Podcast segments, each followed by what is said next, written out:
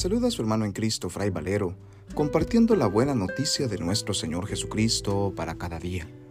Reflexionamos hoy el Evangelio según San Juan, capítulo 13, versículos del 31 al 33 y del 34 al 35, correspondiente al domingo de la quinta semana del tiempo de Pascua. Cuando Judas salió del cenáculo, Jesús dijo, Ahora ha sido glorificado el Hijo del Hombre, y Dios ha sido glorificado en él. Si Dios ha sido glorificado en él, también Dios lo glorificará en sí mismo, y pronto lo glorificará. Hijitos, todavía estaré un poco con ustedes. Les doy un mandamiento nuevo, que se amen los unos a los otros como yo los he amado. Y por este amor reconocerán todos que ustedes son mis discípulos. Palabra del Señor, gloria a ti Señor Jesús. Nos encontramos con este Evangelio en el contexto de la última cena. Jesús acaba de lavar los pies a sus discípulos y ahora se sienta a comer con ellos en la misma mesa. Es ahí cuando los llama amigos. Ustedes ya no son más siervos, dice Jesús, sino mis amigos. Sin embargo, uno de estos amigos lo va a traicionar. Uno de estos lo va a vender por 30 monedas de plata.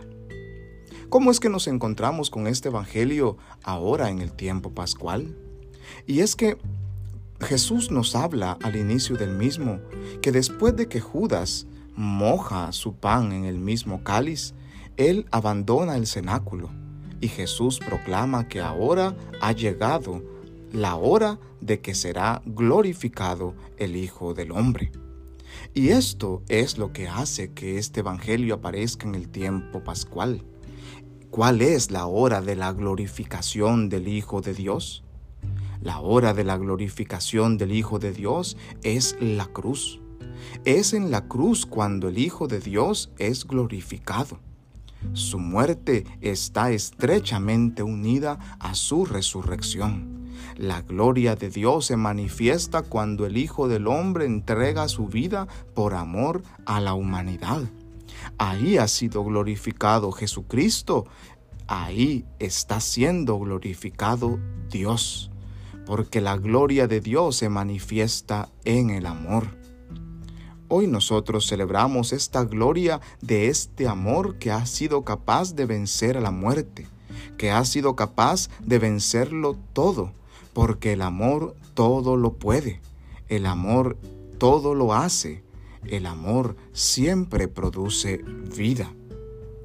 Por eso Jesús nos deja este mandamiento nuevo, el amarnos los unos a los otros como Dios nos ha amado porque solo en la medida en que nosotros nos amemos con la misma intensidad que el Hijo de Dios nos ha amado, solamente así podremos vivir de verdad. Solamente así nosotros participaremos de la gloria de Dios.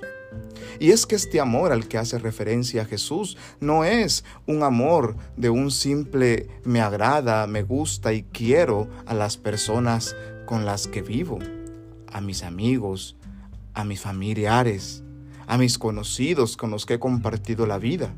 No es tampoco únicamente un amor que se basa en el deseo, en la pasión, en el ardor de un momento de, de, placer con la persona que me agrada.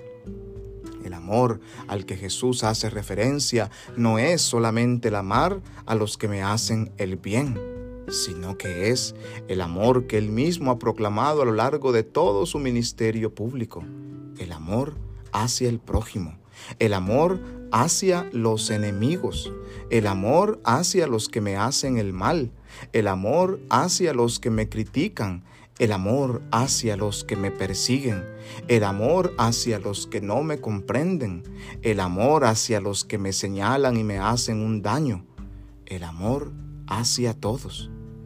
¿Cómo podemos amar de esta manera?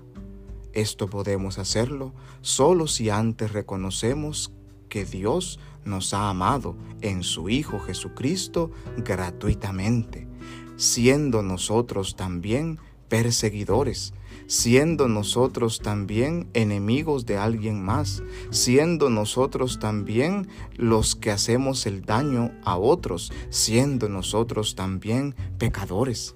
Solo cuando nosotros reconocemos que hemos pecado y que no merecemos el amor de Dios, pero que aún así Dios nos ama intensamente, Dios nos ama tanto que ha sido capaz de darnos la vida de su propio Hijo por amor a nosotros, pecadores, solamente al reconocer esto seremos nosotros capaces de amar a los demás, aun cuando ellos también son pecadores.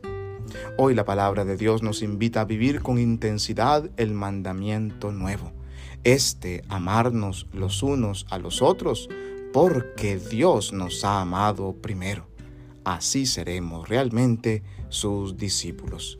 Que Dios en su infinita bondad y misericordia nos bendiga y nos guarde en este día, en el nombre del Padre, y del Hijo, y del Espíritu Santo. Amén. Paz y bien.